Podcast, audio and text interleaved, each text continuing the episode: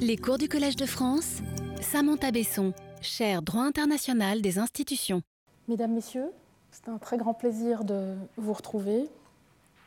ce matin et de vous saluer euh, ici, en présence pour ceux qui bravent la pandémie et pour la plupart d'entre vous à distance, puisque le Collège de France est toujours fermé au public et que nous faisons euh, de manière répétée un appel à la réouverture des lieux de culture euh, au public. Euh, ici en France, mais aussi dans, le monde. Alors cette quatrième leçon, vous le voyez à l'écran, euh, correspond à la deuxième, mais surtout à la dernière partie de la troisième partie du cours consacrée à la responsabilité pour négligence indue en droit international. Alors pour mémoire, nous avions commencé lors de la, dernière leçon cette partie 3 euh, avec la responsabilité pour négligence indue, une responsabilité ni collective ni attributive. Et je passe aujourd'hui à la responsabilité pour négligence indue, euh, causalité complexe et euh, responsabilité euh, plurale. Alors, pour mémoire, l'argument de cette troisième partie du cours s'articule en trois volets qui, comme je l'ai expliqué lors de la dernière leçon, correspondent aux trois parties du régime du droit international de la responsabilité, conditions de la responsabilité, contenu de la responsabilité et conséquences ou mise en œuvre de la responsabilité internationale. Et donc dans chacune de ces trois parties, euh, comme je l'ai commencé dans la précédente leçon, euh, j'ai euh, pris le, parti de vous présenter comment la responsabilité pour négligence interagit avec ces conditions de la responsabilité internationale des articles sur la responsabilité de l'État et des organisations internationales, comment elle y trouve de quoi s'activer, mais aussi comment il faut compléter les éventuelles lacunes que nous rencontrons. Je cherche en effet, et je chercherai encore aujourd'hui à illustrer à chaque fois, le rôle qui joue la, diligence due, malgré l'exclusion de la faute et donc de la négligence des règles secondaires du droit international de la responsabilité, mais aussi à illustrer le rôle beaucoup plus important que euh, la diligence due pourrait et devrait y jouer si nous abandonnions la distinction artificielle entre obligation primaire de comportement diligent et responsabilité secondaire pour négligence, ou du moins la séparation artificielle euh, que nous avons construite euh, entre ces deux corps euh, d'obligations et de règles. Alors, lors de la précédente leçon, j'avais commencé l'étude de la diligence due et les conditions de la responsabilité internationale. Et c'est cette première partie que je vais poursuivre en début de cette leçon, puis ensuite je passerai à la diligence due et le contenu et la mise en œuvre de la responsabilité internationale. Alors, vous le voyez à l'écran et vous l'avez vu sur le programme, cette leçon a un sous-titre, euh, un peu plus fleuri que son premier titre, qui est plus technique, un sous-titre euh, qui est euh, Causalité complexe et responsabilité plurale. Alors pourquoi ce sous-titre? Eh bien parce que nous essaierons d'examiner plus particulièrement comment il convient de prendre en compte le rôle et l'articulation de la causalité en matière de responsabilité pour négligence. C'est en effet, euh, et je l'ai mentionné euh, lors de la dernière leçon, mais nous allons vraiment approfondir cette question aujourd'hui, c'est l'une des questions centrales que ce type de responsabilité pose et qui n'est pas encore suffisamment résolue en droit international de la responsabilité, tant dans les ARE, AROI que dans la jurisprudence. Alors pourquoi cette question? Eh bien, parce que lorsqu'un État ou une organisation internationale est responsable par négligence, c'est en général qu'il existe un autre État, une autre organisation, une personne privée ou toute autre tierce partie à l'égard duquel ou de laquelle le débiteur de l'obligation de diligence devait être diligent et qui est la cause principale du préjudice, voire aussi peut-être responsable conjointement du débiteur de la diligence due. Et cette pluralité euh, potentielle de responsables implique dès lors une causalité complexe dans la production du préjudice et surtout un problème de répartition des responsabilités et éventuellement des réparations. Il s'agira donc euh, pour nous, euh, dans cette leçon, d'identifier des moyens équitables de répartir les responsabilités puis les réparations entre les multiples États et ou organisations internationales impliquées. C'est ce qu'on appelle parfois la responsabilité internationale plurale, ce qui est un cas de figure, vous vous l'imaginez bien, de plus en plus fréquent dans un monde complexe où les risques de préjudice sont désormais diffus et euh, transnationaux. Pensez euh, aux violations du droit international de l'environnement qui sont causées par le réchauffement climatique ou aux violations des droits de l'homme ou du droit humanitaire à l'occasion, par exemple, du conflit multi-acteurs en Syrie. On voit bien que la responsabilité pour négligence va devoir s'articuler avec d'autres responsabilités, ce qui va poser des questions de causalité complexes. Voilà pour le sous-titre. Alors, je reprends euh, avec la diligence due et les conditions de la responsabilité. Notre enquête sur les traces résiduelles, voire nécessaires, de la diligence due dans le régime contemporain de la responsabilité internationale des États et des organisations a débuté avec ces conditions euh, de responsabilité pour négligence, et nous avons commencé à examiner la place de la diligence due dans ce contexte euh, dans la dernière leçon. Alors pour mémoire, nous avions vu qu'il y avait euh, trois conditions à la responsabilité internationale des États et des organisations, qui figurent euh, pour deux d'entre elles à l'article 2 euh, des ARE. Une action ou une omission qui consiste en une violation d'une obligation primaire internationale. Deuxièmement, qui est attribuable à un État ou une organisation internationale. Et troisièmement, c'est une condition tacite, pour autant qu'il n'y ait pas de circonstances excluant cette illicéité. Alors, ce que nous avons observé euh, lors de la dernière leçon, et vous l'observez à nouveau ici, c'est que la faute, et dès lors la négligence, ne font pas partie de ces conditions. Il faut au contraire, et c'est la position orthodoxe des articles, il faut traiter la diligence due comme un standard greffé sur une obligation primaire spécifique de comportement, dont le contenu doit être établi séparément, puis la violation prouvée et attribuée à l'État ou à l'organisation internationale responsable sans que la négligence devienne une condition ou la faute devienne une condition supplémentaire de l'établissement de la responsabilité. Abordé sous cet angle exclusivement, et c'est désormais, je vous l'ai dit, euh, l'approche orthodoxe de la responsabilité pour violation des obligations de comportement diligent en droit international qui prédomine dans la pratique et dans la doctrine juridique internationale, eh bien, les trois conditions de la responsabilité pour violation d'une obligation de diligence due et donc pour négligence s'applique à elle comme elle s'appliquerait à la violation de toute autre obligation de droit international. Il se peut toutefois, et c'est ce que j'ai expliqué euh, en fin de ma dernière leçon, que des complexités surgissent dans le cadre de l'établissement de certaines de ces conditions de responsabilité pour négligence, puisque, comme je vous l'avais expliqué, la responsabilité pour négligence naît d'une violation d'une obligation de diligence due qui elle-même porte sur une relation triangulaire. Hein, qui implique un débiteur, un bénéficiaire, mais surtout une tierce partie, source du risque de préjudice euh, causé euh, et à l'égard euh, duquel ou de laquelle le, le, débiteur de la diligence due doit prendre un certain nombre de mesures. Et cette tierce source partie peut être une personne privée, un État, une organisation internationale ou encore toute autre entité animée ou non animée, comme nous l'avons vu. Alors, parmi les complexités que euh, cette euh, relation triangulaire entraîne pour l'établissement des conditions de la responsabilité pour négligence, nous avons vu qu'il y a à la fois des complexités liées à l'attribution, c'est ce que nous avions commencé à voir lors de la dernière leçon, et des complexités liées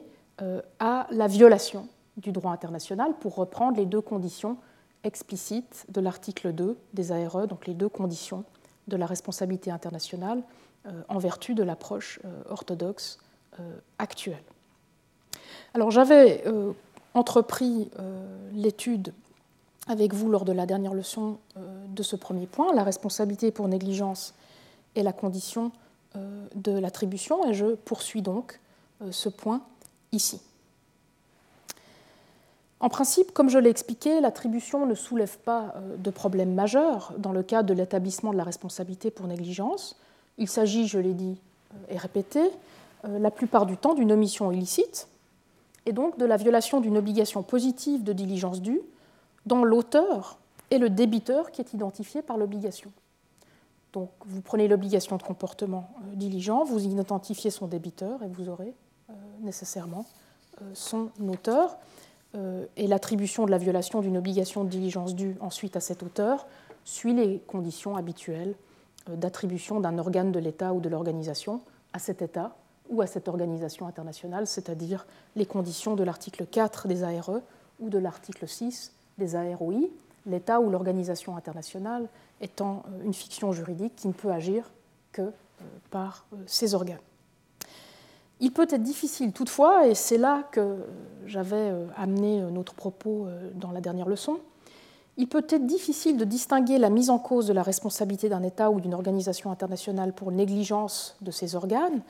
à l'égard d'un risque de préjudice causé par une personne privée ou une autre tierce partie, comme un autre État ou une organisation, de deux autres formes de responsabilité qui naissent aussi en lien avec l'activité d'une tierce partie en droit de la responsabilité internationale. Il s'agit des formes de responsabilité qu'on appelle les formes de responsabilité par attribution de faits illicites de cette tierce partie à cet État ou organisation internationale. Et comme je vous l'ai expliqué, cette forme de responsabilité par attribution peut soit être une forme de responsabilité par attribution directe du comportement de la personne privée à un État ou une organisation, d'une part, soit être la responsabilité du fait de l'attribution indirecte de la responsabilité d'un autre État ou d'une autre organisation internationale à un État ou une organisation internationale, d'autre part. Et c'est à l'étude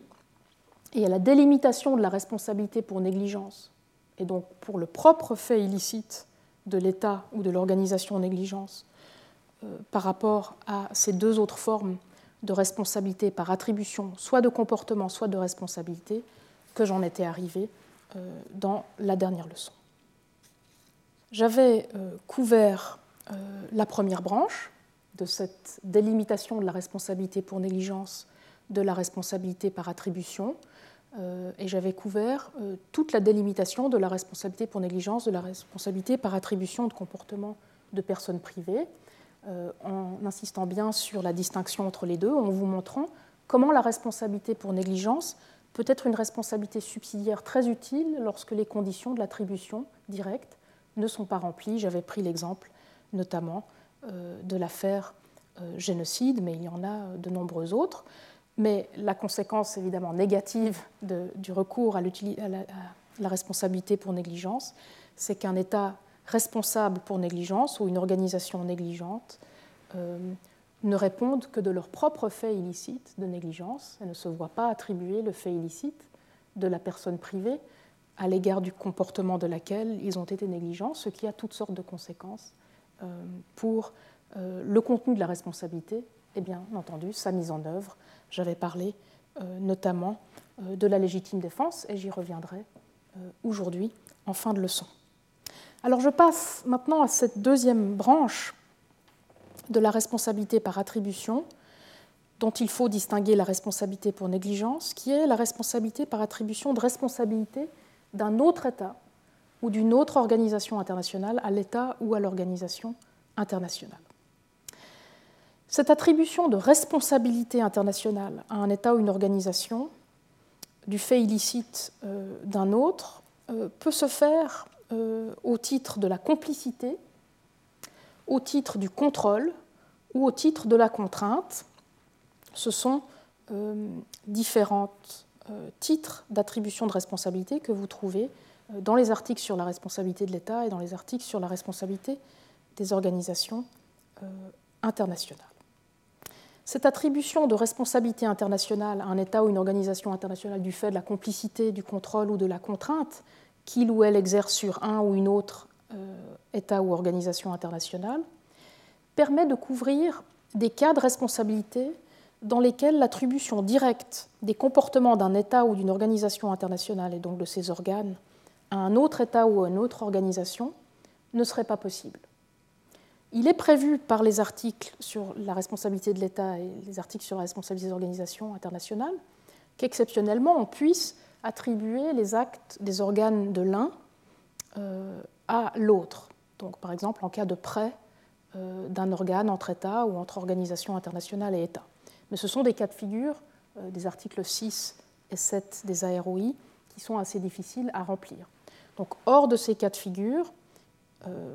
d'attribution directe d'un comportement d'un État à un autre, euh, il nous faut passer par l'attribution indirecte de la responsabilité d'un État à un autre, ou d'une organisation à une autre, ou d'un État à une organisation, ou d'une organisation à un État. En quelque sorte, la responsabilité par attribution de responsabilité, par opposition à l'attribution de comportement, est donc une responsabilité subsidiaire à la responsabilité plus directe par attribution de comportement. On parle d'ailleurs pour cela de responsabilité indirecte à son égard. Ce n'est pas le comportement qui est attribué, mais la responsabilité elle-même.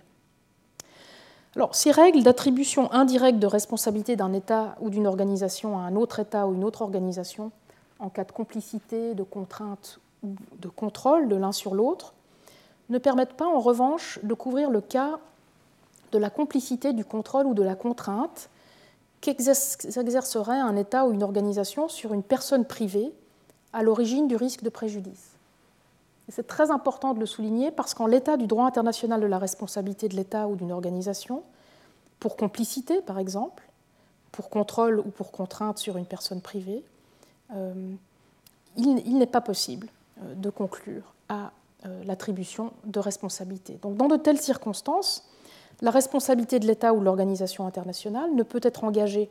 que par l'attribution directe du comportement de cette personne privée à l'État ou à l'organisation internationale, ce qui requiert de remplir les conditions très strictes que je vous ai présentées lors de la dernière leçon.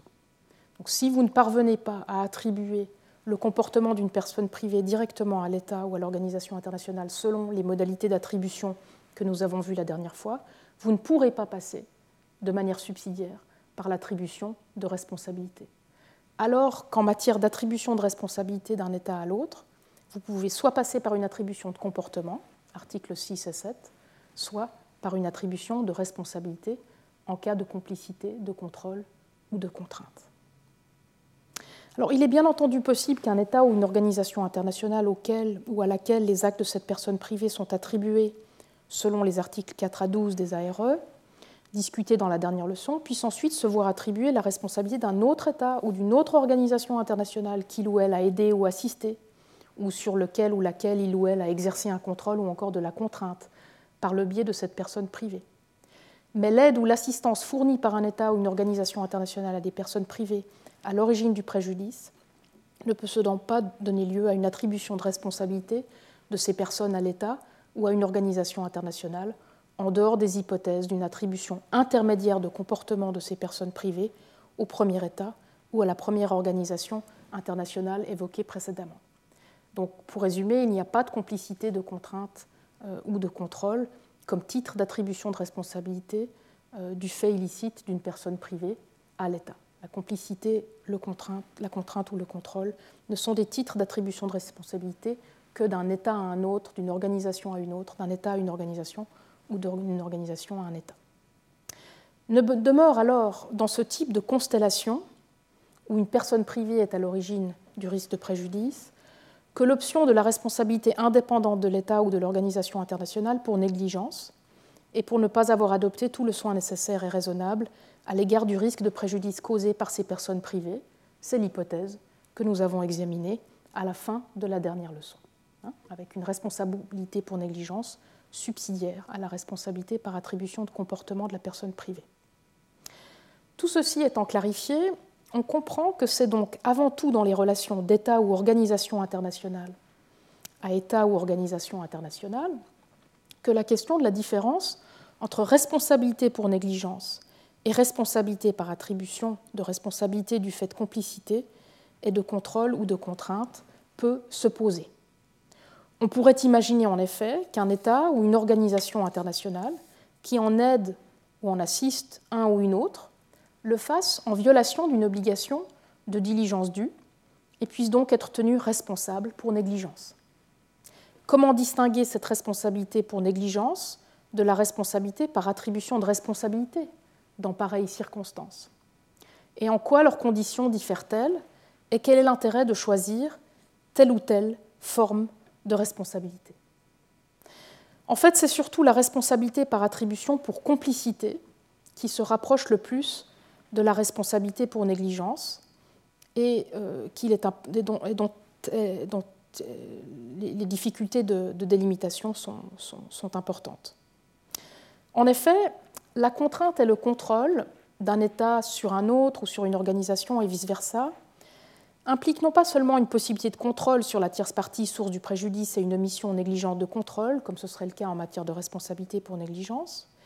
mais plutôt aussi un exercice actif et intentionnel de ce contrôle, y compris avec coercition dans le cas de la contrainte. Donc il est assez aisé de distinguer l'attribution de responsabilité par contrainte ou contrôle sur la source du préjudice, de la responsabilité pour négligence. En revanche, en matière de, complicité, la distinction est beaucoup plus subtile, a beaucoup évolué au fil des ans et donc est très importante à préciser. C'est donc la responsabilité pour complicité et ses rapports à la responsabilité pour négligence que nous allons euh, d'abord examiner. Et nous passerons ensuite à la différence entre la responsabilité pour négligence et un fondement d'attribution de responsabilité qui ne s'applique qu'entre États et organisations internationales, la responsabilité pour contournement d'obligation, qui est un quatrième titre d'attribution de responsabilité qui ne s'applique que dans les relations État à organisation ou organisation à État. Donc voilà les deux branches que je vous propose d'explorer dans cette délimitation entre responsabilité pour négligence et, responsabilité par attribution de la responsabilité euh, d'un autre État ou d'une autre organisation internationale. Alors je commence avec la complicité. À la différence de la responsabilité pour complicité, et donc par attribution de responsabilité d'un État à un autre État, une organisation internationale ou d'une organisation à une autre organisation ou un autre État, la responsabilité pour négligence n'aboutit pas à attribuer la responsabilité de la tierce partie source du préjudice à l'État ou à l'organisation négligente. L'État ou l'organisation internationale négligente ne répond en effet que de son propre fait illicite, sa propre négligence, et ne se fait pas attribuer, même indirectement ici, la responsabilité de l'action ou de l'omission par laquelle le risque de préjudice est survenu.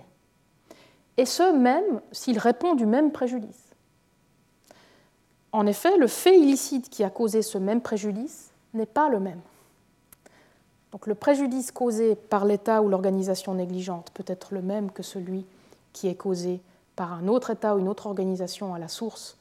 euh, de ce préjudice, mais le fait illicite euh, à la source d'une responsabilité euh, pour négligence n'est pas le même. Alors qu'en matière d'attribution de responsabilité pour complicité, le fait illicite qui entraîne la responsabilité d'un État se retrouve attribué avec la responsabilité à l'autre État. Cela a des conséquences sur le contenu de sa responsabilité, bien sûr, et notamment son obligation de réparation. Cela affecte aussi les mesures qui peuvent être prises à son encontre dans le cadre de la mise en œuvre de la responsabilité de l'État ou de l'organisation internationale, et notamment le type de contre-mesure, par exemple la légitime défense ou non, qui serait à disposition. Et nous y reviendrons dans cette leçon. C'est cette différence fondamentale entre les conséquences de la responsabilité pour complicité et celle de la responsabilité pour négligence qui explique que les conditions de la responsabilité par attribution de responsabilité, notamment pour complicité, soient beaucoup plus strictes. Certes, il n'en a pas toujours été ainsi,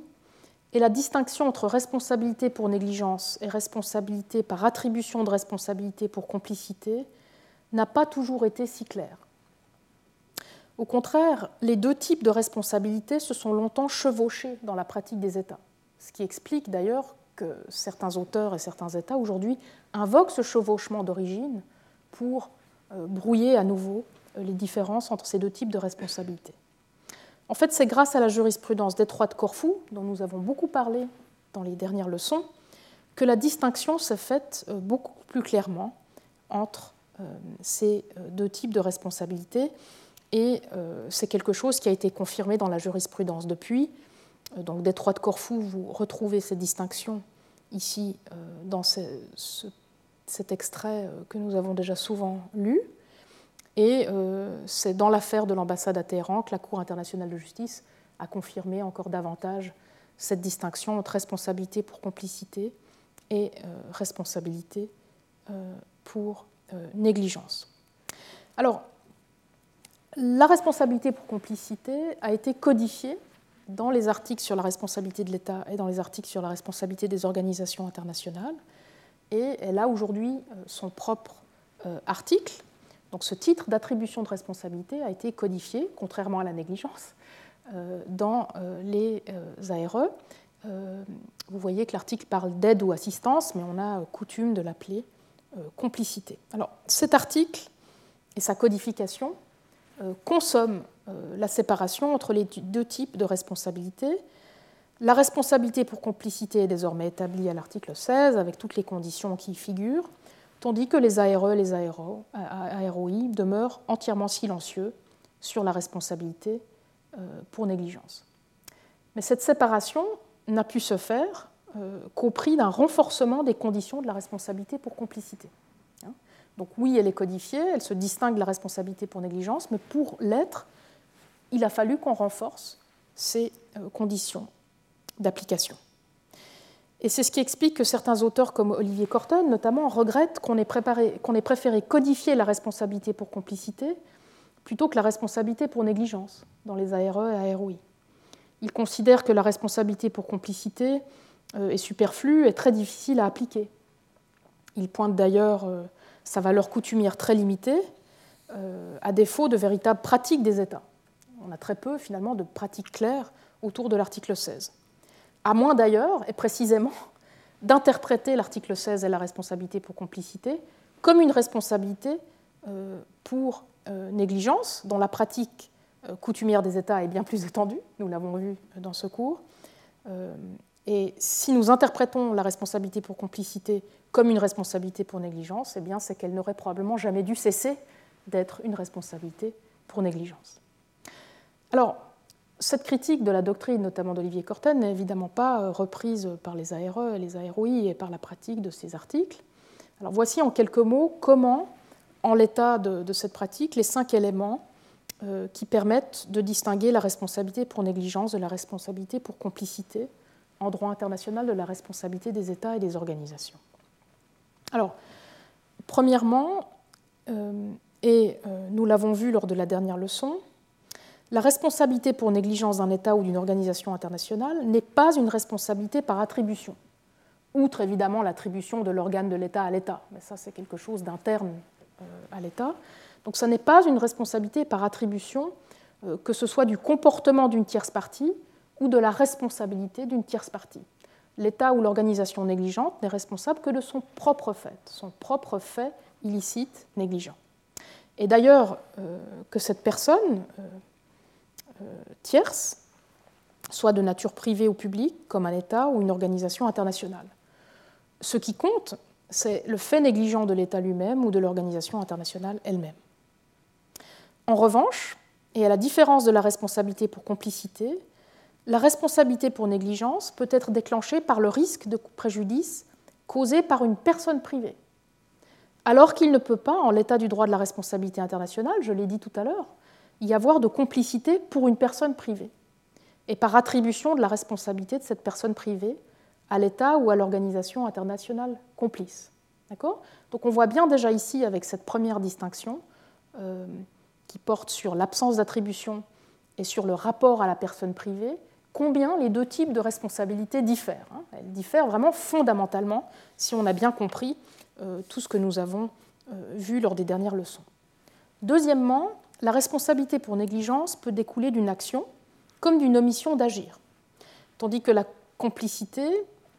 est nécessairement active. La responsabilité pour complicité requiert euh, une aide ou une assistance active et ne peut résulter d'une simple omission. Et sachant que la responsabilité pour négligence est principalement une responsabilité par omission illicite, vous avez une autre différence ici importante. Évidemment, toutes ces distinctions sont sujettes à discussion euh, en pratique, et plus la doctrine ou la, pratique euh, souhaite gommer la différence entre responsabilité pour négligence et responsabilité pour complicité, plus elle va travailler sur ces différents points. Troisièmement, troisième différence, la violation de la diligence due et donc la responsabilité pour négligence ne requiert pas d'intention d'aider ou d'assister en vue euh, d'une violation du droit international, contrairement à ce qui est demandé de l'État ou de l'organisation complice, qui doit avoir l'intention euh, d'aider ou d'assister. Il suffit que l'État ou l'organisation internationale négligente ait su ou dû savoir qu'un risque de préjudice surviendrait et n'ait pas agi de manière diligente à cet égard. Certes, peut-être l'État ou l'organisation internationale négligente avait-elle aussi l'intention d'aider ou d'assister la personne privée à l'origine du préjudice, auquel cas la négligence se rapprochait d'une intention, comme nous l'avons vu euh, dans la quatrième leçon, dans la section consacrée aux conditions de la diligence due. Il se peut que la négligence devienne quasi intentionnelle, euh, mais cela n'est pas nécessaire. Quatrièmement, la connaissance de l'État ou l'organisation internationale complice doit être effective ou réelle, tandis que l'État ou l'organisation internationale négligente peut être tenu responsable même s'il ou elle ne savait pas que le risque de préjudice surviendrait. Il suffit qu'il ou elle ait dû le savoir. Comme nous l'avons vu dans la quatrième leçon, sa connaissance attribuée ou construite plutôt que réelle suffit. Finalement, la responsabilité pour complicité requiert que l'État ou l'organisation internationale complice ait été tenu par la même obligation que l'État ou l'organisation internationale responsable au principal et dont la responsabilité lui est attribuée du fait de l'aide ou de l'assistance prodiguée. Et vous retrouvez euh, cette condition à l'article 16 des ARE notamment. Dans le cas de la responsabilité pour négligence, en revanche, la personne privée à l'origine du préjudice, ou d'ailleurs toute autre euh, tierce partie à l'origine du préjudice, n'a pas à être soumise à une obligation de droit international particulière, et encore moins dès lors à la même obligation que l'État ou l'organisation internationale qui a été négligent. C'est l'obligation de diligence due de l'État ou de l'organisation internationale négligent qui importe uniquement. Étant donné le caractère encore peu développé des obligations des organisations internationales en droit international, ce point peut être absolument déterminant parce qu'il va faciliter la responsabilité pour négligence et en revanche rendre la responsabilité pour complicité extrêmement difficile puisqu'il faudra absolument établir euh, que l'État et l'organisation, l'État euh, complice et l'organisation euh, avaient les mêmes obligations de droit international, ce qui, par exemple, dans le domaine du droit international des droits de l'homme, rendrait évidemment la complicité impossible. Donc voilà les cinq distinctions sur lesquelles il y a beaucoup de discussions, mais qui permettent, je pense, assez clairement de, distinguer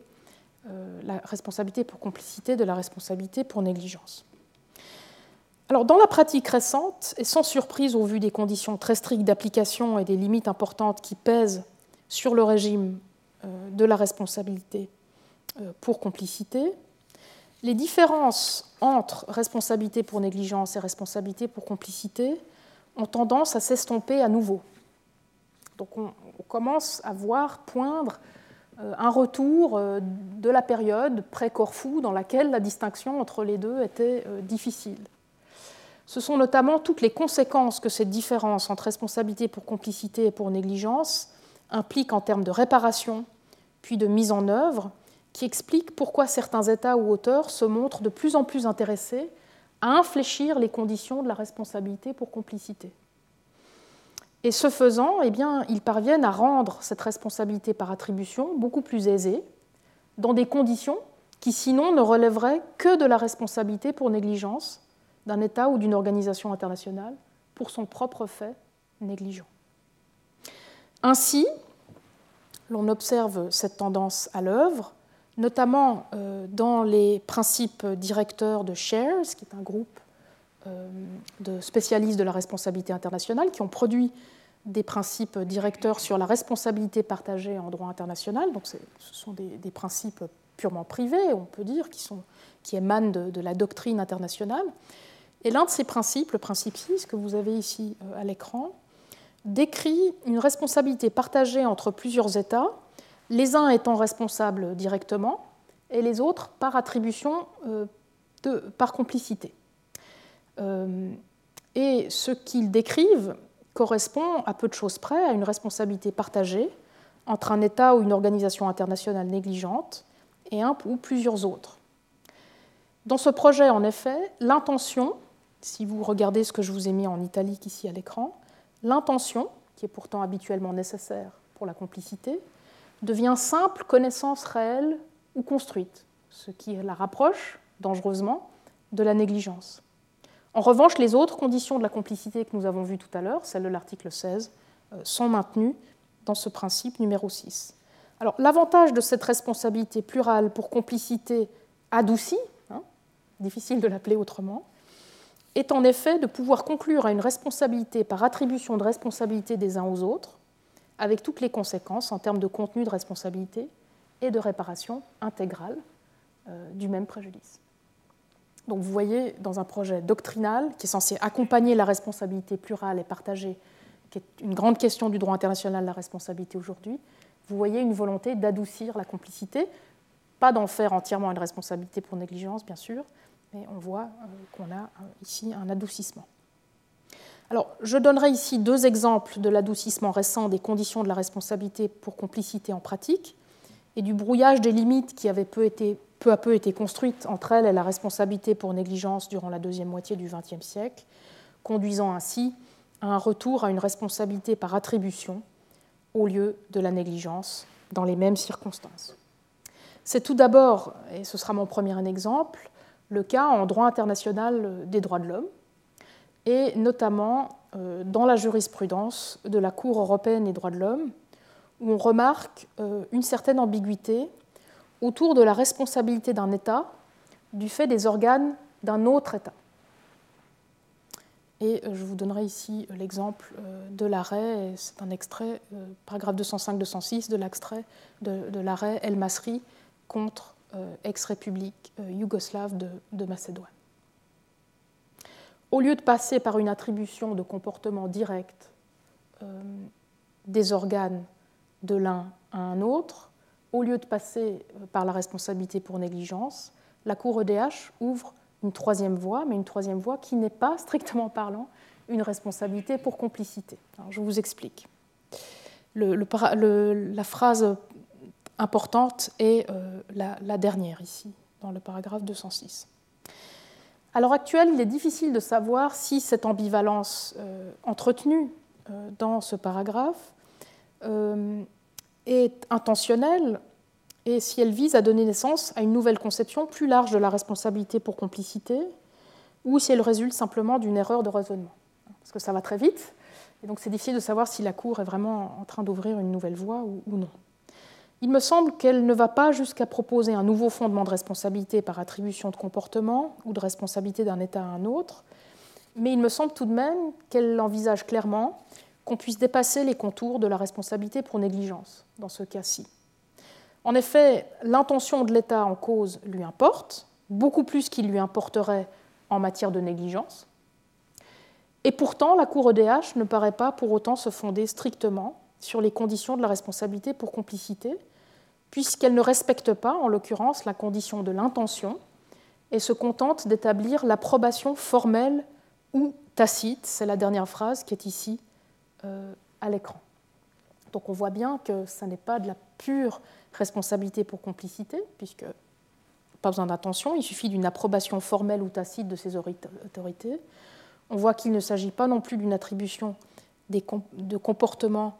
euh, des organes d'un État à l'autre, et il ne s'agit pas non plus d'une responsabilité euh, par négligence, puisqu'il y a en l'occurrence attribution de responsabilité. C'est donc bien une forme allégée de responsabilité pour complicité qui semble euh, se dessiner dans cette jurisprudence. C'est un entre-deux par rapport à une responsabilité pour violation d'une obligation positive de diligence due à l'égard des risques de préjudice causés par un autre État mais ça n'est pas euh, pourtant de la responsabilité pour complicité euh, au sens strict. La Cour EDH vise à attribuer la responsabilité de l'un à l'autre et non pas simplement à tenir l'un des deux responsable de son propre fait négligent. C'est assez habile. Mais il est difficile de savoir si ça ouvre une nouvelle ère, comme je vous l'ai dit, ou si c'est simplement une erreur. En fait, deuxièmement, et ce sera mon, deuxième exemple de cet, adoucissement euh, des limites entre responsabilité pour complicité et responsabilité pour négligence, c'est surtout face au développement des menaces d'origine privée,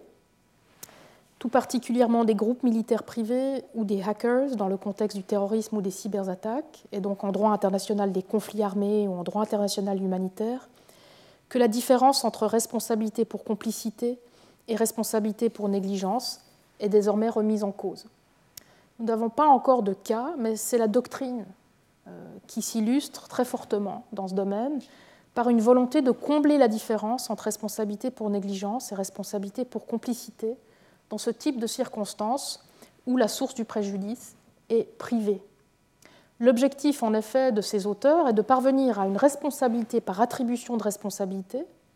et donc de responsabilité pour les faits qui ont causé le préjudice, et non seulement pour le préjudice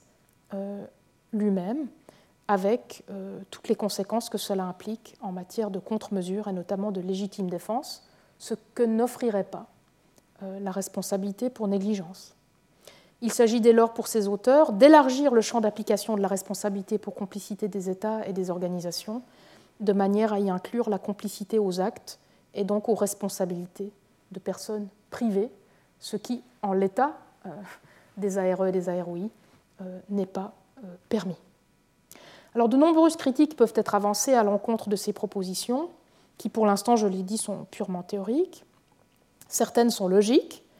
et elles tiennent à l'absence d'obligations correspondantes des personnes privées en cause, et donc à l'impossibilité d'une responsabilité de l'État ou de l'organisation par attribution d'une responsabilité au principal qui ne peut pas exister en premier lieu. Si la personne privée qui est source du préjudice n'a pas les obligations que l'État complice ou l'organisation complice a, il ne peut pas strictement, stricto sensu, y avoir complicité. Nous l'avons vu tout à l'heure en lien avec l'article 16. Donc ça, c'est le premier problème, à mon avis, avec ce genre de proposition. Euh, c'est un problème logique. Un deuxième problème, c'est euh, quelque chose qui est souligné par euh, différents membres de la doctrine,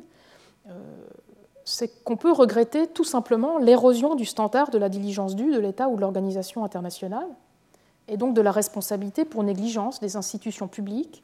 qui impliquerait cette nouvelle conception de la responsabilité pour complicité si elle venait à, prendre racine.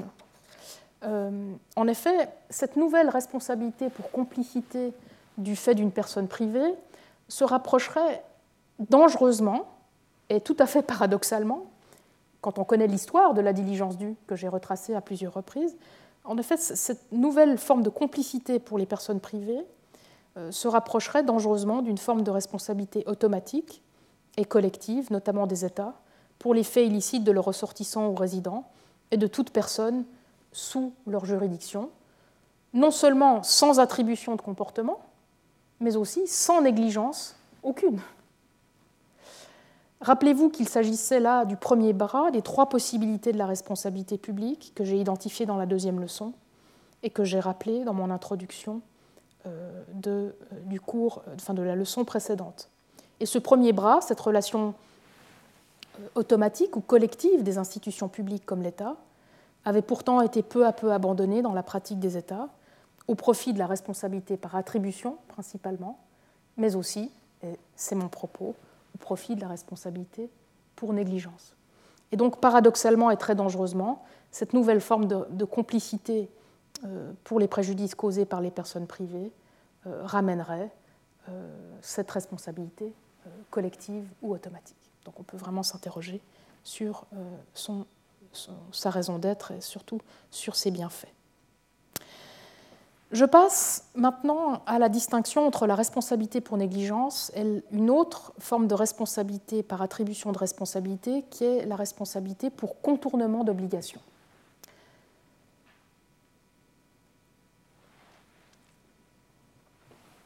Ce Quatrième titre ou fondement d'attribution de responsabilité ne s'applique que dans les relations entre État et organisations internationales ou entre organisations internationales et euh, État. Euh, vous trouvez sa première forme à l'article 61 des AROI. Donc, c'est ce qui couvre le contournement des obligations internationales d'un État membre d'une organisation internationale. Et puis l'inverse, la relation inverse de contournement, à l'article 17 des euh, AROI. Ce quatrième fondement d'attribution indirecte de responsabilité d'une organisation à un État ou organisation internationale ou d'un État à une organisation internationale, euh, qui se rajoute à la complicité, au contrôle et à la contrainte, euh, permet de couvrir les cas dans lesquels un État ou une organisation cherche à contourner ses propres obligations en autorisant son organisation ou son État membre ou en lui donnant l'ordre d'agir à sa place. Et donc, par conséquent, lui permettre de contourner euh, ses obligations. Ce fondement de responsabilité par attribution est propre à la forme institutionnelle juridique distincte mais composite des organisations internationales et à leurs relations avec leurs États membres. Et j'ai déjà parlé lors des leçons précédentes de l'importance de prendre cette forme d'organisation institutionnelle des organisations internationales en compte, non seulement pour fonder la diligence due euh, des organisations et des États membres dans ce contexte, les uns envers les autres, euh, et ce dans les deux sens de la relation, mais aussi pour spécifier le contenu propre de la diligence due des États membres et des organisations dans le cadre de cette relation, dans les troisième et quatrième leçons. Alors, comme la responsabilité pour complicité, la responsabilité pour contournement des organisations internationales et des États pourrait se confondre, a priori, avec une responsabilité pour négligence, et doit donc soigneusement en être distinguée. En effet, on peut imaginer qu'en autorisant ou en enjoignant un État membre ou une organisation internationale à agir en violation de ses obligations, eh l'organisation internationale ou l'État membre en question viole aussi sa diligence due en la matière. Alors, parmi les conditions de la responsabilité par attribution pour contournement, qui se distinguent de celles de la responsabilité pour négligence, il faut mentionner la suivante. La responsabilité pour négligence ne requiert pas d'intention de contourner ses obligations internationales. Contrairement à ce qui est demandé de l'État ou de l'organisation internationale, qui contourne ses obligations, puisque comme vous le voyez à l'écran, euh, cet État ou cette organisation contourneur doit obliger, autoriser ou amener l'autre à agir. Tandis que l'État ou l'organisation internationale négligent, nous l'avons vu, est négligent simplement du fait qu'il avait les moyens d'empêcher la tierce partie euh, d'agir sans qu'il ait cherché à l'obliger, à l'autoriser ou à l'amener à agir.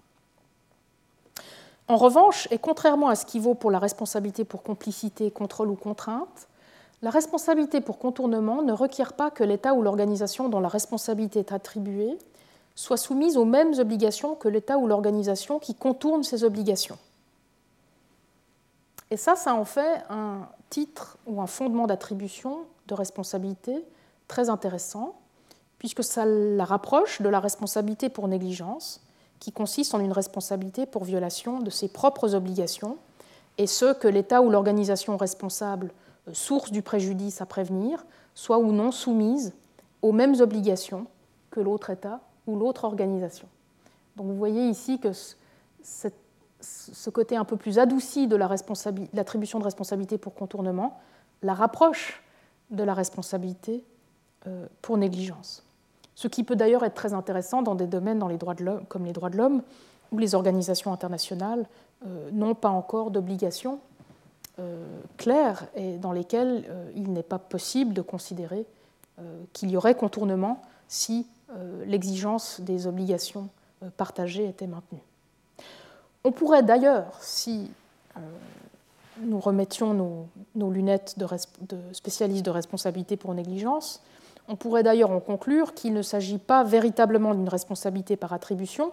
mais plutôt d'une responsabilité pour négligence en soi, hein, camouflée sous couvert de responsabilité par attribution de responsabilité. Il n'y a malheureusement pas encore de véritable pratique de ces deux articles des AROI,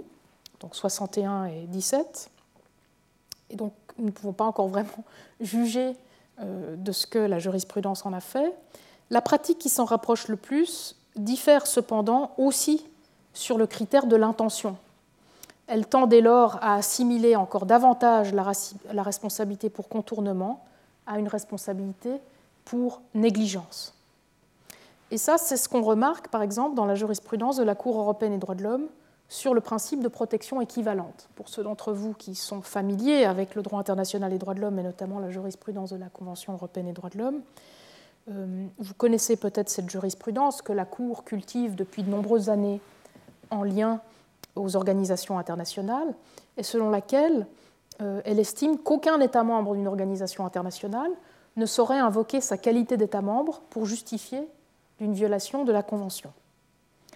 Chaque État membre, selon la Cour, aurait même une obligation de diligence due de veiller à ce que cette organisation internationale garantisse un niveau de protection des droits de l'homme équivalent à celui de la Convention. Et c'est ce que rappelle la juge Keller dans son opinion dissidente euh, dans l'arrêt de grande chambre de la Cour européenne des droits de l'homme, Aldoulimi contre Suisse, que vous avez ici à l'écran. Nul besoin d'une intention de contourner les obligations de la CEDH dès lors pour faire naître une responsabilité pour non-respect de l'obligation d'équivalence, ce qui ressemble dangereusement à une responsabilité pour négligence indue.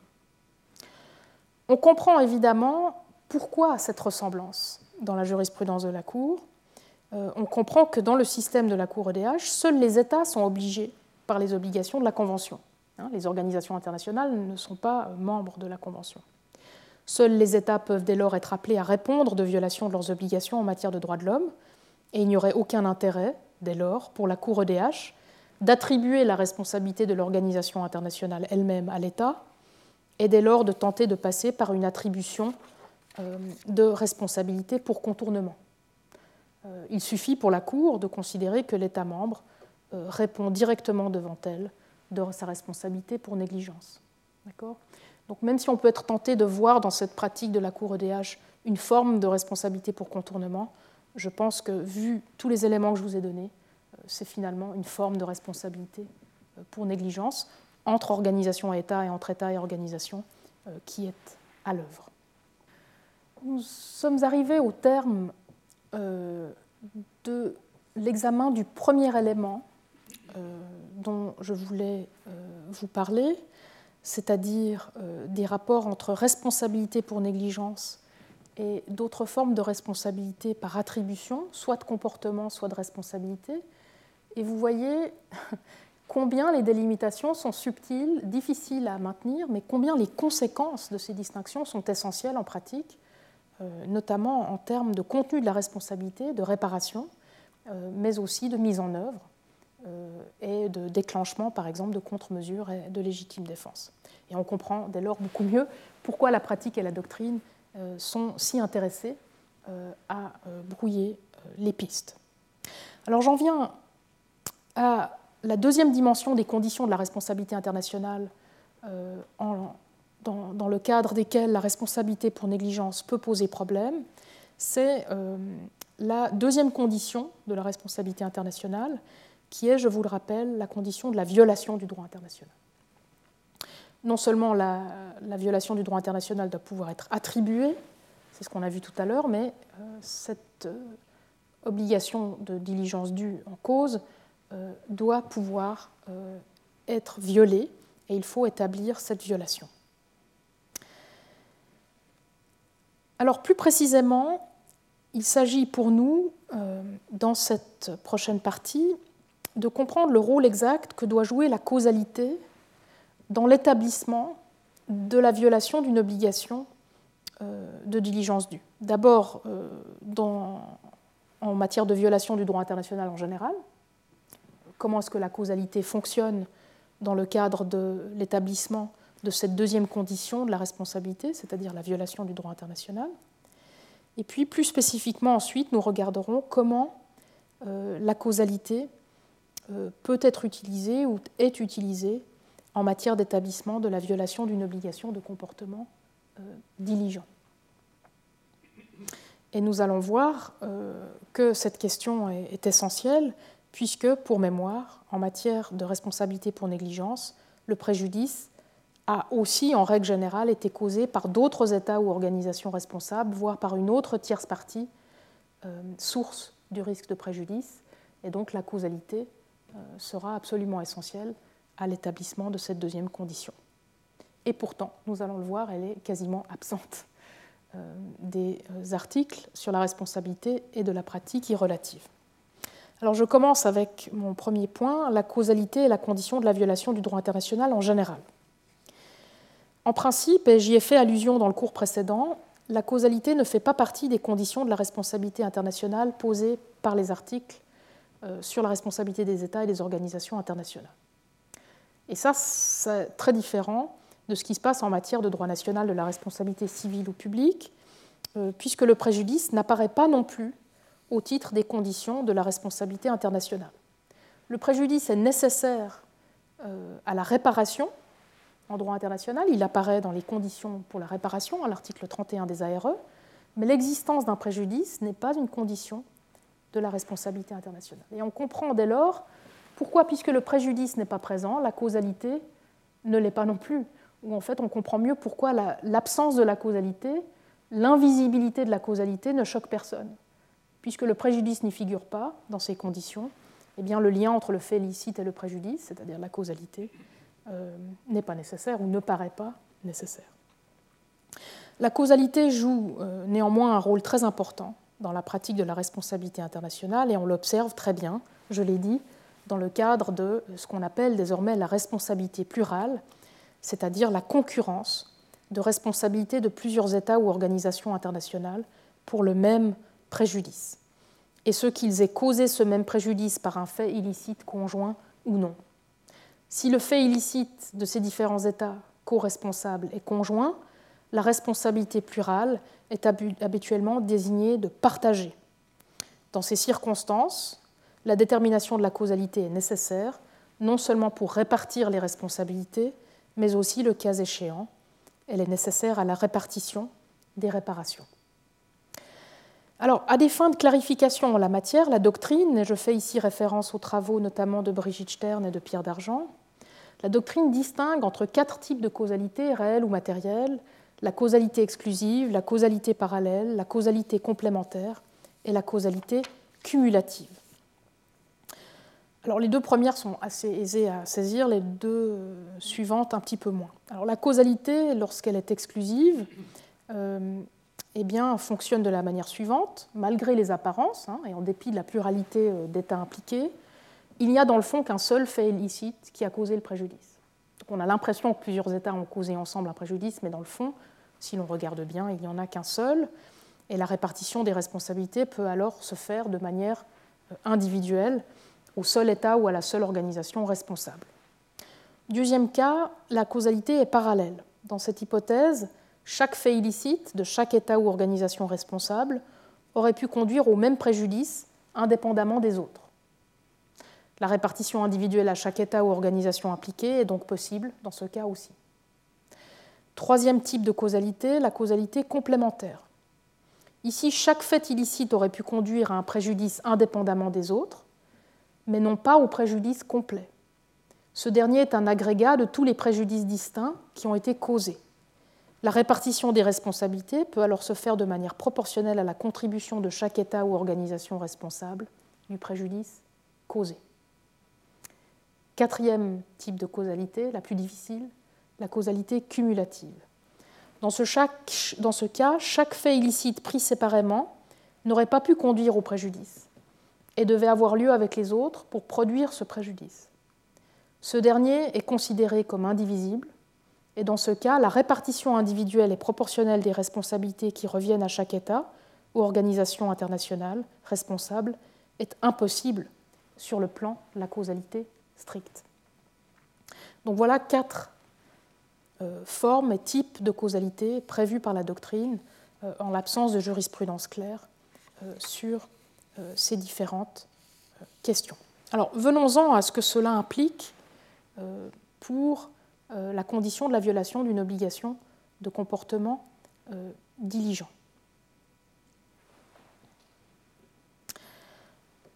Toutes ces formes de causalité, donc les quatre formes que je viens de vous mentionner, peuvent entrer en ligne de compte dans un cas de responsabilité pour violation d'une obligation de diligence due. Elles peuvent bien sûr s'appliquer à toute responsabilité internationale, mais elles sont encore plus essentielles en matière de responsabilité pour négligence qu'elles ne sont dans d'autres cas de responsabilité plurale. D'une part, en effet, l'État ou l'organisation internationale responsable pour négligence n'est en général pas le seul État ou la seule organisation responsable, ni même la seule personne tout court responsable du préjudice causé, puisque son fait illicite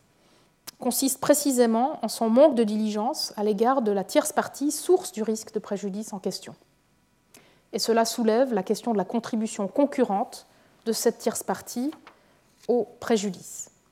Il faudra donc nécessairement établir les différentes causalités liant chaque fait illicite au préjudice. D'autre part, lorsque les obligations de diligence due sont des obligations de prévention, nous l'avons vu tout à l'heure, la survenance du préjudice ou de l'événement à prévenir, et comme je l'ai expliqué dans les quatrième et cinquième leçons, une condition de la violation de ces obligations. Nous avons vu ça euh, à l'article 14 des ARE notamment, et dès lors de la responsabilité pour négligence.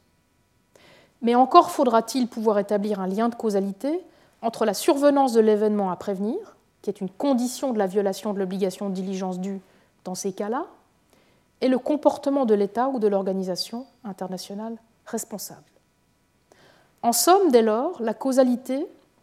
intervient à deux stades au moins du raisonnement juridique et surtout judiciaire en matière de responsabilité pour négligence, si l'on met la causalité factuelle de côté. Premièrement, la causalité qui lie l'action ou l'omission de l'État à la survenance d'un événement constitutif du préjudice, ce dernier étant dans certains cas une condition de la violation de l'obligation de diligence due, auquel cas euh, la causalité devient l'une des conditions de la responsabilité. Deuxième euh, cas, euh, dans le deuxième stade d'intervention de la causalité en matière de raisonnement juridique sur la responsabilité pour négligence, la causalité qui lie le fait illicite au préjudice à réparer, qui, en cas de violation d'une obligation de diligence due, sera souvent en raison du rôle de la tierce partie source du préjudice causé et en fonction du type du préjudice, soit complémentaire, soit cumulative, pour revenir aux euh, différentes catégories que j'ai mentionnées tout à l'heure. Et la causalité devient alors un élément qui conditionne le contenu de la responsabilité et notamment de la réparation. D'accord? Donc, suivant les obligations de diligence dues en cause, la causalité sera toujours nécessaire euh, pour établir la réparation, la répartition des réparations, parce qu'il y aura toujours une tierce partie source du préjudice, euh, peu importe sa nature, nous l'avons vu,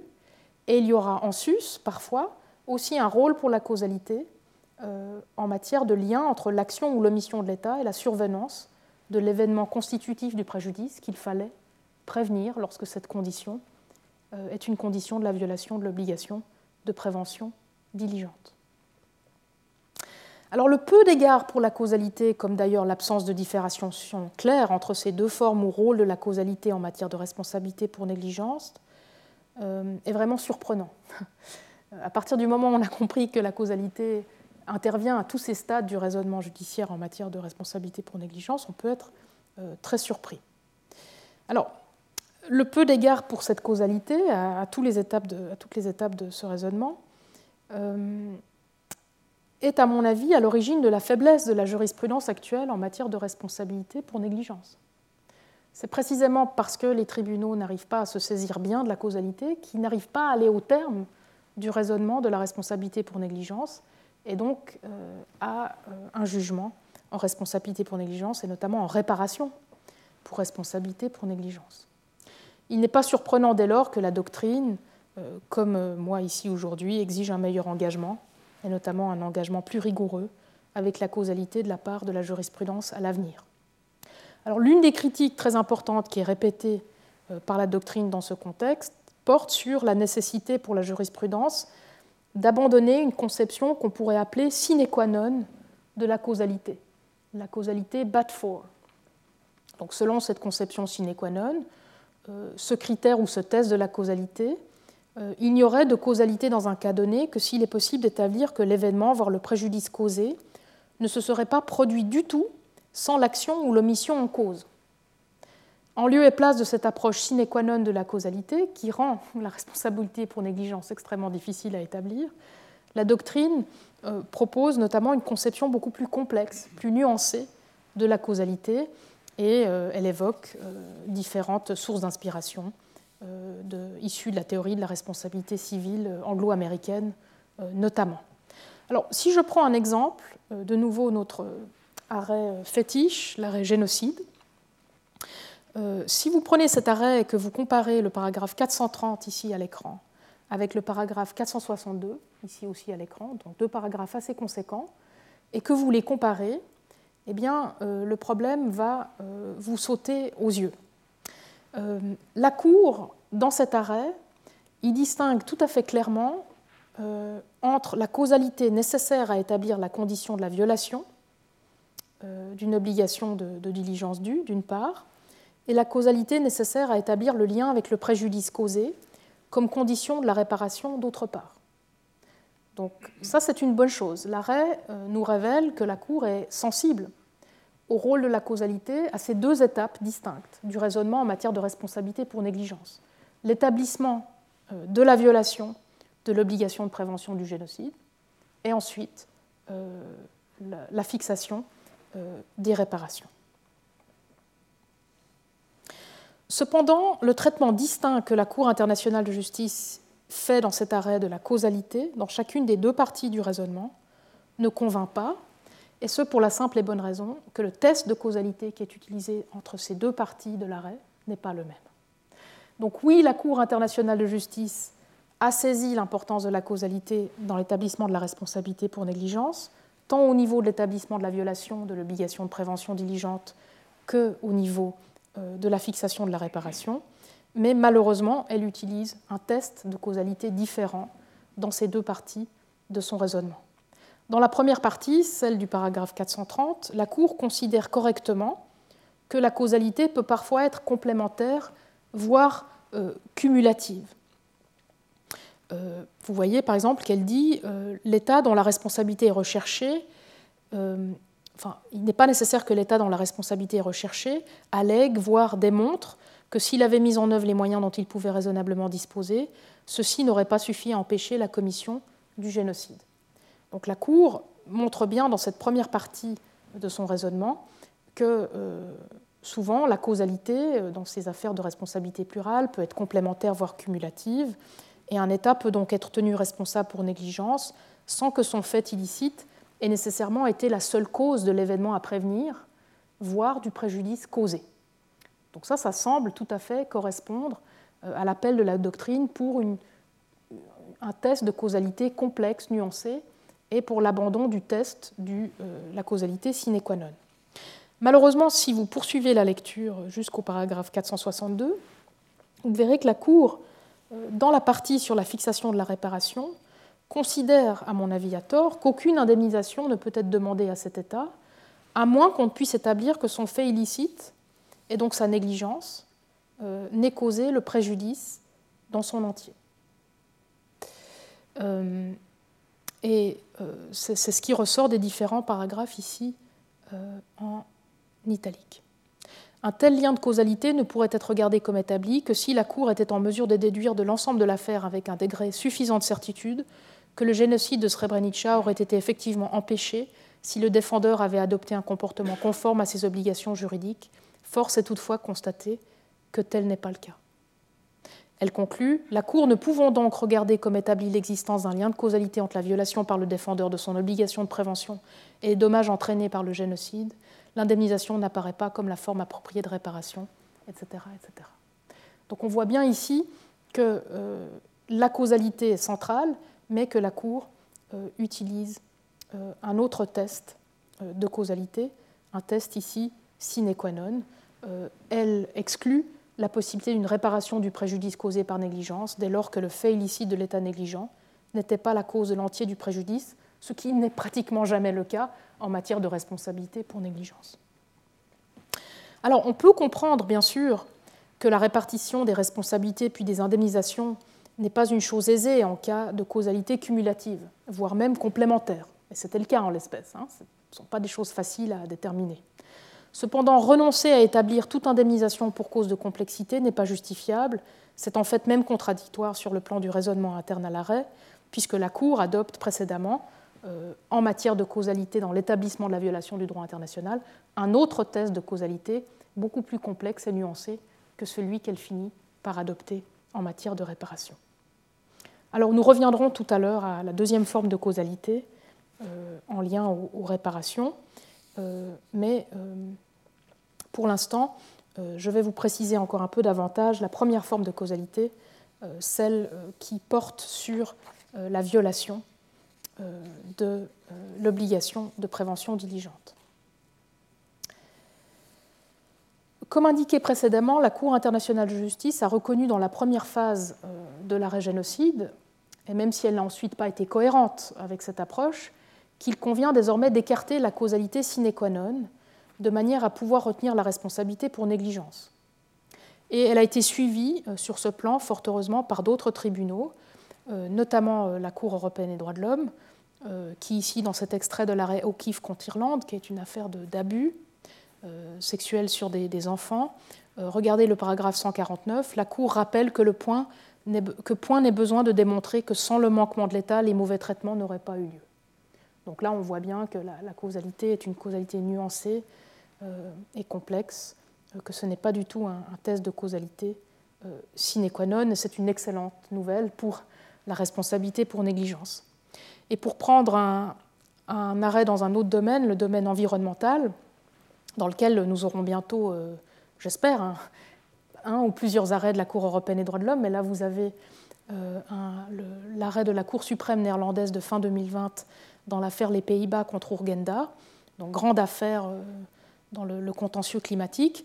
Alors ce n'est pas une affaire dont le raisonnement est hyper limpide, mais ce qui est très intéressant dans les extraits que je vous ai mis ici, donc 575, 576 et 577, dans ces paragraphes, on voit que la Cour adopte euh, un argument de droit international qu'elle reconstruit comme étant un argument de responsabilité partiale. Et donc elle est prête à accepter euh, un test de causalité euh, nuancé ou complexe euh, et une responsabilité partiale dans le cadre de la responsabilité pour négligence, puisqu'ici c'était une responsabilité causée par la violation de l'obligation positive de limiter le réchauffement climatique. Donc vous avez un beau cas dans lequel la responsabilité pour négligence est construite comme étant une responsabilité partielle euh, liée euh, à une causalité euh, partielle, dans un cas évidemment exemplaire de ce qu'est la causalité complexe, complémentaire ou complexe, c'est-à-dire le réchauffement climatique. Donc la Cour n'a aucune patience pour les, arguments contraires. Donc voilà, à mon avis, deux exemples vraiment parlants de l'abandon du test de causalité sine qua non. Je passe maintenant à la deuxième euh, partie de, ce cours et de cette leçon consacrée au régime de responsabilité internationale pour la violation de la diligence due, qui est le contenu de la responsabilité internationale. Nous avons passé assez longtemps entre la dernière leçon et celle-ci sur la, place résiduelle ou reconstruite de la négligence en droit international de la responsabilité en lien aux conditions de la responsabilité. Je vous ai beaucoup parlé d'attribution, de, délimitation par rapport à, d'autres formes de responsabilité attributive. Je viens aussi de vous parler longuement de la causalité, donc de l'importance de, l'établissement euh, de la causalité en matière euh, d'établissement de la condition de violation de l'obligation de diligence due. Et j'aimerais maintenant parler de la place de la responsabilité pour négligence, et notamment de la diligence due, dans le raisonnement euh, en matière de contenu de la responsabilité. Donc c'est la deuxième étape de notre enquête sur les traces de la diligence due dans le régime contemporain de la responsabilité internationale euh, des États et des organisations internationales. Je vais sans surprise vous parler principalement de réparation, ce n'est pas le seul contenu de la responsabilité pour négligence, mais c'est l'un des contenus évidemment euh, très importants. Et c'est euh, le contenu de cette obligation de réparation du préjudice causé par négligence dont j'aimerais euh, préciser les contours dans cette deuxième partie du cours et de la leçon. Et sans surprise, puisque nous parlons de réparation, c'est la causalité à nouveau qui va nous occuper ici cette fois non pas la causalité qui lie le fait illicite à la survenance de l'événement à prévenir euh, dans le cadre de certaines obligations de prévention diligente, mais la causalité qui lie le fait illicite au préjudice à réparer. Comme je vous l'ai dit rapidement tout à l'heure, l'article 31 des ARE confirme euh, qu'un État euh, est tenu de réparer intégralement le préjudice causé par le fait internationalement illicite. Le préjudice est une des conditions de la réparation en droit international. Et donc la causalité apparaît indirectement avec le préjudice, puisqu'il faut que le préjudice à réparer soit lié d'une manière ou d'une autre au fait illicite qu'il a causé. Donc en creux, la causalité s'invite tout de suite euh, en matière de réparation. Alors, en principe, si nous relisons euh, l'article 31 des ARE, le préjudice causé par un État ou une organisation internationale responsable doit être réparé dans son intégralité. Le terme ici figure explicitement à l'article 31. Et donc s'il y a plusieurs États ou organisations internationales responsables, dans un cas de figure de pluralité causale, voire partagée, ce qui est quasiment automatiquement le cas en matière de responsabilité pour négligence, eh bien chacun peut devoir être amené à réparer ce préjudice dans son intégralité.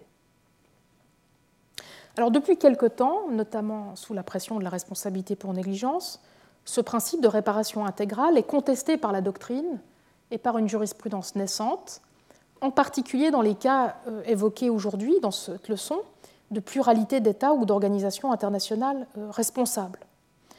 euh, notamment lorsque l'un de ces États ou organisations co-responsables est responsable pour négligence. Difficile de considérer que l'État ou l'organisation responsable doit réparer intégralement le préjudice causé comme les autres. Parmi les critères qui sont évoqués pour permettre une répartition des réparations qui serait davantage proportionnée à la contribution au préjudice, et donc beaucoup plus juste ou plus équitable, la doctrine mentionne la causalité, et donc nous retrouvons la causalité, mais aussi le degré de faute, et en l'occurrence le degré de négligence. Est-ce que la négligence euh, devrait entraîner le même degré de réparation que l'intention, euh, voire euh, que l'absence de faute? Alors je les examinerai en détail à tour de rôle dans ce qui suit. En effet, ces deux critères, la faute et la causalité, euh, trouveraient précisément à s'appliquer lorsque l'un des États ou organisations internationales co-responsables l'est pour négligence. Son lien de causalité avec le préjudice sera en effet plus ténu, puisque nécessairement lié à un fait illicite distinct, celui de ne pas avoir prévenu, euh, réparé ou protégé contre euh, la source du préjudice et son degré de faute est plus faible, puisque son acte ou omission est négligent et non intentionnel. D'accord? Donc la responsabilité pour négligence, c'est typiquement un type de co-responsabilité plurale euh, pour laquelle euh, le critère de la faute et le critère de la causalité, comme critère de modulation des réparations, euh, peut être particulièrement intéressant. Alors, je commence avec la faute. Puisque la faute ne relève pas des conditions de la responsabilité internationale, nous l'avons vu lors de la leçon précédente, il n'y a encore que très peu de pratiques qui prennent en compte le degré de faute, donc la faute moindre de l'État ou de l'organisation internationale négligent par rapport à un État ou une organisation qui aurait commis le fait illicite de manière intentionnelle, voire euh, sans intention ou sans négligence. Il s'ensuit que la responsabilité pour négligence tend à être traitée au même degré que celle des autres États impliqués, est donc directement responsable du préjudice, y compris lorsque ces autres États ou organisations ont agi intentionnellement. Cette situation est très regrettable et malheureusement la trop forte association de la diligence due aux obligations primaires de comportement, dont je vous ai parlé lors de la leçon précédente, aura une nouvelle fois rendu la négligence invisible en droit international de la responsabilité, ce qui paralyse ensuite la prise en compte de la négligence dans l'évaluation du contenu de la responsabilité et notamment de la détermination des réparations. en faisant de la diligence due simplement un standard qui qualifie l'obligation de comportement, une fois que vous avez établi le contenu de cette obligation et sa violation et que vous l'avez attribué dans la partie 1 du raisonnement en matière de responsabilité, eh bien vous n'avez plus besoin de revenir à la diligence due ensuite et vous la rendez illisible euh, et vous ne pouvez plus avoir référence, avoir recours à la négligence pour moduler ensuite le contenu de la responsabilité et des réparations, ce qui paralyse complètement sa prise en compte dans l'évaluation du contenu de la responsabilité et des réparations. Alors je pense qu'il n'est pas trop tard pour y remédier, sinon je n'aurais pas euh, préparé euh, ce cours, euh, et j'espère que la jurisprudence sera à même à l'avenir d'évoluer en ce sens. Hein. Donc c'est typiquement un exemple dans lequel la réintroduction de la négligence au cœur du raisonnement du contenu sur le contenu de la responsabilité pourrait être fort utile et beaucoup plus juste, amener vraiment beaucoup plus de justice dans le raisonnement en matière de responsabilité internationale. En revanche, si l'on prend le deuxième critère de répartition des réparations qui est envisagé en doctrine, la causalité, eh bien, même si la pratique est encore incohérente à cet égard, on devine désormais les prémices d'une jurisprudence internationale qui se distancie du principe de la réparation intégrale du préjudice pour prendre davantage en compte le lien de causalité entre le fait illicite et le préjudice causé. Donc on, a un début de jurisprudence dans différents domaines, comme par exemple le domaine du droit international et des droits de l'homme, où on commence à avoir une prise en compte de ce lien de, causalité. Urgenda est un exemple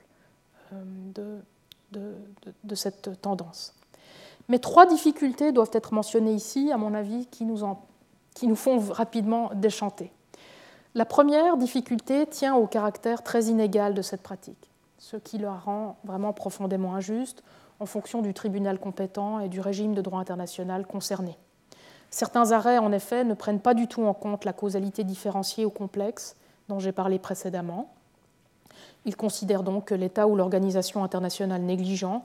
doit la réparation intégrale à l'instar de tous les autres États ou organisations internationales responsables. Et pour vous donner un exemple ici euh, d'une sentence CIRDI, donc en matière de droit international de l'investissement, euh, dans l'affaire euh, AAPL contre Sri Lanka, si vous lisez le paragraphe que je vous ai mis ici en italique, vous voyez que pour le tribunal, la réparation doit être faite de tout le dommage causé euh, indépendamment du fait de savoir que ce dommage en fait a été causé par euh, d'autres euh, partis, en l'occurrence des partis privés, des insurgents, des insurgés, dans, les circonstances. Donc on voit bien ici une exclusion simplement de la possibilité d'une réparation qui ne serait pas intégrale. La deuxième difficulté, c'est celle que nous avons vue à l'œuvre dans l'arrêt génocide, c'est que euh, la réparation intégrale, le principe de la réparation intégrale, réapparaît avec la causalité sine qua non. À partir du moment où la Cour internationale de justice utilise dans le paragraphe 462 un test de causalité sine qua non, eh bien, euh, elle va forcément aller vers une réparation intégrale ou pas de réparation du tout. Et c'est une deuxième difficulté. Et en fait, même si l'on parvenait à mieux lier le degré de causalité au degré de réparation, et de rendre cette réparation plus variable et abandonner le test de causalité sine qua non, je pense qu'une troisième difficulté tient encore à la détermination des modalités exactes de la réparation pour des préjudices dont la causalité serait cumulative et non pas simplement euh, complémentaire. Vous rappelez que euh, la causalité euh, est cumulative lorsque le préjudice euh, causé est indivisible et euh, qu'il est impossible de déterminer euh, qui a causé quelle partie du préjudice. Et il en va très souvent ainsi lorsque l'un des États ou organisations internationales a causé le préjudice par négligence, comme c'est le cas notamment en matière environnementale, évidemment. La responsabilité pour négligence correspond à une relation triangulaire. Elle est fondée sur un manque de diligence à l'égard d'une tierce partie source du préjudice il est très rare dès lors qu'on puisse isoler les différentes parties du préjudice qui n'auraient été causées que par l'État ou l'organisation internationale euh, négligent. Pour mémoire, dans ces cas-là, et contrairement à ce qui vaut en matière de causalité complémentaire, chaque fait illicite pris séparément n'aurait pas pu conduire au préjudice dans son entier et devait avoir lieu avec les autres pour produire ce préjudice qui peut être considéré comme indivisible la répartition individuelle et proportionnelle des responsabilités qui reviennent à chaque État ou organisation responsable est de ce fait impossible sur le plan de la causalité stricte. Donc même si nous souhaitions aboutir à cette causalité euh, souple, nuancée, complexe, et abandonner la réparation intégrale la causalité sine qua non, les cas de responsabilité pour négligence, souvent, euh, vont se heurter au problème de la euh, causalité cumulative et donc à la difficulté de la répartition. Euh, alors, parmi les moyens de répartir les responsabilités en cas de causalité cumulative, la doctrine euh, fait deux propositions. Euh, soit le choix d'une cause adéquate, donc prendre la cause la plus récente, par exemple, comme, comme, critère, ou alors opter pour l'équivalence des causes, et donc diviser la responsabilité par le nombre d'États ou d'organisations internationales responsable. Euh, reste à savoir ce que la jurisprudence, si elle décide d'abandonner le principe de la réparation intégrale et euh, la causalité sine qua non, ce que la jurisprudence choisira, mais je pense qu'il est urgent euh, qu'elle choisisse et qu'elle avance sur ce plan. voilà ce que je pouvais vous dire sur le résidu de diligence due en matière de contenu de la responsabilité internationale. Vous voyez comme il est essentiel de s'en préoccuper, euh, autour notamment de la question de la réparation intégrale et de, la causalité. Et j'espère vous avoir, vous avoir, présenté différentes propositions euh, qui, vous éclairent et dont vous voyez l'utilité notamment dans le, contentieux de droit international de l'environnement, où la responsabilité pour négligence va constamment se marier avec d'autres co-responsabilités plurales, voire parfois partagées pour le même préjudice. J'en viens maintenant à la troisième partie du régime de la responsabilité internationale, la mise en œuvre. Ici aussi, et ce sera la troisième étape de notre enquête sur les traces de la diligence due dans le régime contemporain de la responsabilité internationale, ici aussi, euh, la négligence euh, ne joue pas encore euh, le rôle qu'elle devrait jouer, alors qu'elle paraît tout à fait incontournable. Deux questions, à mon avis, relatives à la mise en œuvre de la responsabilité pour négligence doivent retenir notre attention dans ce contexte de la mise en œuvre de la responsabilité. Tout d'abord, l'invocation de la responsabilité en cas de pluralité d'États ou d'organisations responsables. Donc, quel État, quelle organisation rechercher L'État ou l'organisation négligente, ou toutes, ou d'autres Donc, euh, vraiment le problème de l'invocation de la responsabilité. Et puis, deuxième difficulté, euh, l'invocation de la responsabilité euh, pour négligence euh, par le biais des contre-mesures et notamment de la légitime défense. je commence avec l'invocation de la responsabilité pour négligence en cas de pluralité de responsables. Il va de soi, et je l'ai répété à plusieurs reprises, qu'en raison de la dimension triangulaire des obligations de diligence due, l'État ou l'organisation internationale négligent n'est souvent pas le seul État ou la seule organisation responsable du préjudice causé. La question de l'invocation de sa responsabilité se pose donc aussi en lien avec celle des autres États ou organisations responsables. Il faut se demander s'il est possible de poursuivre l'un des co-responsables uniquement, par exemple en réparation de l'entier du préjudice, à charge ensuite de recours interne contre les autres États ou organisations internationales responsables. Alors, le principe en matière de responsabilité internationale, c'est que chaque État ou organisation responsable ne peut être recherché qu'individuellement et pour sa propre part de responsabilité. Hein, c'est quelque chose qu'on déduit indirectement, notamment de l'article 42 des euh, ARE. Donc les ARE les AROI d'ailleurs ne sont pas du tout conçus pour accommoder la responsabilité plurale. Il y a une disposition toutefois qui nous donne quelques indications, c'est l'article 47 des ARE, et l'article 48 des AROI qui concerne la pluralité d'États responsables. Euh, toutefois, cette disposition prévoit euh, certes une solution, mais une solution qui s'applique à des conditions très très limitées. Ce que l'article 47 prévoit, c'est le principe de la responsabilité dite solidaire, qui permet de rechercher un seul État ou une seule organisation co-responsable pour un fait illicite dont il est co-responsable, même s'il a causé le même préjudice avec d'autres, et ce pour l'entier de ce préjudice. Pour soulager évidemment la victime, le bénéficiaire de l'obligation euh, violée. Toutefois, les conditions d'application de ce principe de solidarité, de responsabilité, sont très strictes. Il faut que le préjudice ait été causé par un même fait illicite, d'une part, et qu'une protection contre l'enrichissement illégitime soit mise en place, empêchant un État ou une organisation internationale lésée de recevoir une indemnisation supérieure au préjudice subi, voire que des recours internes soient organisés ensuite entre États ou organisations internationales co-responsables. Vu la difficulté de, de ce système de responsabilité solidaire, cette disposition est rarement appliquée en pratique, mais elle codifie une pratique antérieure dans la jurisprudence internationale et donc il est important d'en être conscient. Et le manque de pratique tient surtout aux circonstances principalement bilatérales et assez peu judiciarisées euh, du contentieux euh, international. En matière de responsabilité pour négligence, l'article 47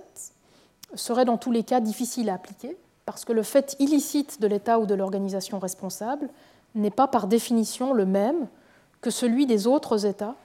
et ou organisations co-responsables. Ils ont certes causé le même préjudice, si on reprend l'exemple du génocide,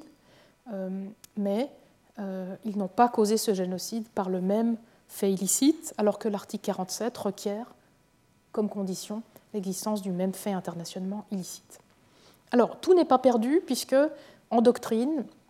nous envisageons différentes possibilités pour étendre le champ d'application de la responsabilité solidaire euh, pour des raisons de justice, et ces raisons, à mon avis, sont tout à fait appropriées pour la responsabilité pour négligence. Euh, elle s'applique bien sûr dans tous les domaines du droit international, mais surtout en droit international et droits de l'homme, parce que le bénéficiaire euh, de l'obligation violée en droit international et droits de l'homme est un, individu, un individu qui doit pouvoir voir son préjudice réparé, euh, ce qui rend la responsabilité et le mécanisme de solidarité des responsables, à mon avis, tout à fait justifié. Euh, et d'ailleurs, j'en veux pour confirmation le fait que le projet d'accord d'adhésion de l'Union à la CEDH de 2013, projet qui est à nouveau en, négociation, ce projet prévoyait euh, un mécanisme de responsabilité solidaire euh, de l'Union et du ou des États membres impliqués,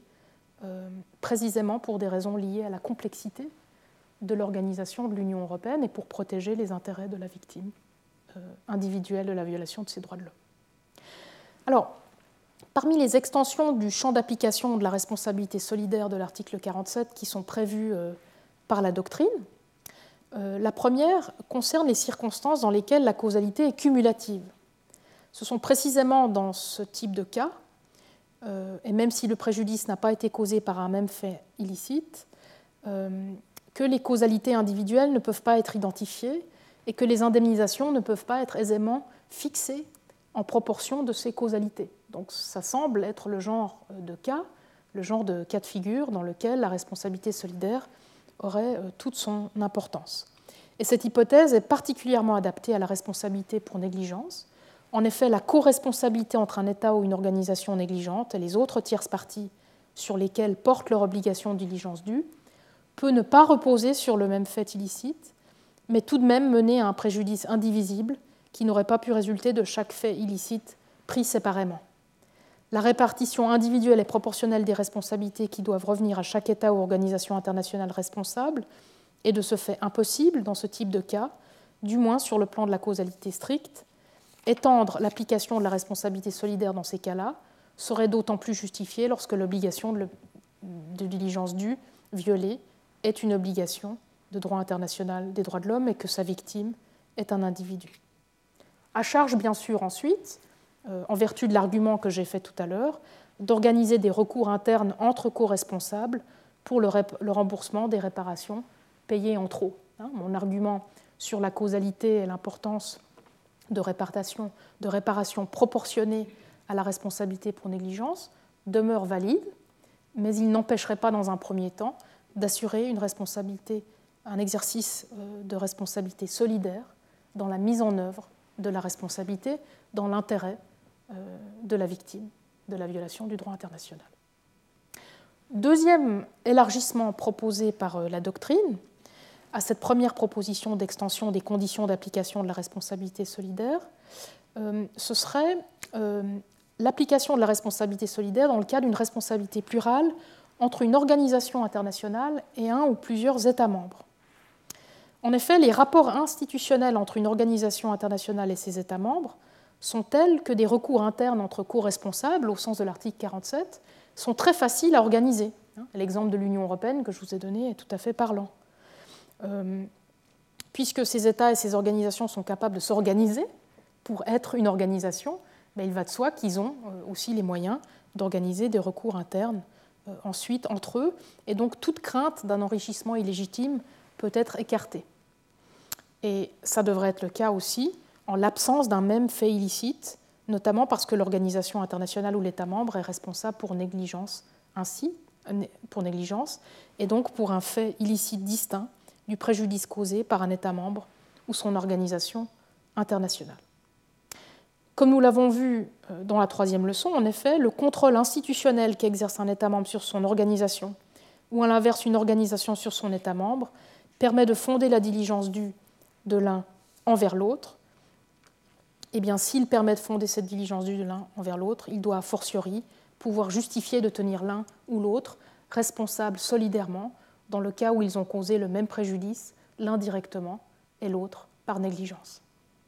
On retrouve ici le lien entre égale souveraineté, égalité de contrôle et solidarité, dont je vous avais parlé dans la deuxième leçon et sur laquelle je suis revenu dans la troisième leçon consacrée au fondement de la diligence due. La solidarité que fonde l'égalité de souveraineté et la diligence due qui en découle dans le respect des droits et intérêts protégés par le droit international, justifie donc aussi et par extension la solidarité entre les différentes institutions étatiques composant les institutions complexes que sont les organisations internationales et vice-versa. Voilà ce que je pouvais vous dire sur l'invocation de la responsabilité pour négligence en cas de pluralité de responsables. Vous voyez qu'il y a euh, de quoi faire. Dernier point, l'invocation de la responsabilité pour négligence et les contre-mesures. Une deuxième question qui s'est posée en matière de responsabilité pour négligence, et notamment de sa mise en œuvre, c'est euh, celle du type de contre-mesure qui serait adaptée au cas d'un État ou d'une organisation internationale négligente et qui n'est donc pas responsable du fait illicite principal, et ce même si elle a contribué à causer le même préjudice pourrions-nous utiliser les mêmes contre-mesures que contre l'État euh, responsable au principal? Le droit de la responsabilité internationale prévoit dans, dans, la troisième partie des ARE différentes règles sur les contre-mesures, euh, notamment aux articles 49 euh, et suivants. En principe, les contre-mesures sont ouvertes en réaction à une violation d'une obligation de diligence due, exactement comme elles le seraient à l'encontre de tout autre fait illicite international, mais il est évident aussi qu'elles doivent être adaptées aux circonstances de la négligence, et j'en veux pour preuve ici l'exigence de proportionnalité. Euh, et cette exigence de proportionnalité limite, à mon avis, le type de contre-mesure euh, qu'on peut adopter contre un État ou une organisation négligente. S'il en va encore plus loin et que l'on envisage d'avoir recours à la légitime défense armée au sens de l'article 51 de la Charte des Nations Unies, au titre de contre-mesure, eh bien, il me semble clair, en vertu de la proportionnalité dont je viens vous parler, qu'on ne saurait invoquer avoir recours à la légitime défense armée au titre de contre-mesure contre un État qui n'aurait pas pris les mesures nécessaires pour empêcher une agression armée de se produire euh, sur son territoire ou euh, depuis une zone sous sa juridiction ou sous son contrôle, y compris de manière négligente. Cet État, en effet, n'a pas commis cette agression armée, et n'en est même pas complice au sens d'une responsabilité par attribution. Il a certes contribué par sa négligence au préjudice causé. Hein, les actes terroristes, par exemple, euh, ont été organisés depuis son territoire, mais ce n'est pas par une agression armée euh, qu'il a causé ce préjudice, et la légitime défense ne peut pas s'exercer à son encontre et sur son territoire dès lors. Cette question paraît virtuelle, mais elle ne l'est pas du tout en fait. Elle est particulièrement controversée en matière de cybersécurité, qui est un des domaines où je vous avais dit que la responsabilité pour négligence jouait un rôle croissant. Euh, mais ceux qui invoquent la, la, responsabilité pour négligence en matière de cybersécurité souhaiteraient aussi pouvoir engager des mesures de légitime défense contre l'État responsable pour négligence. Donc non seulement souhaitent-ils trouver un moyen de tenir les États responsables pour négligence en matière de hacking, mais ils aimeraient aussi pouvoir déclencher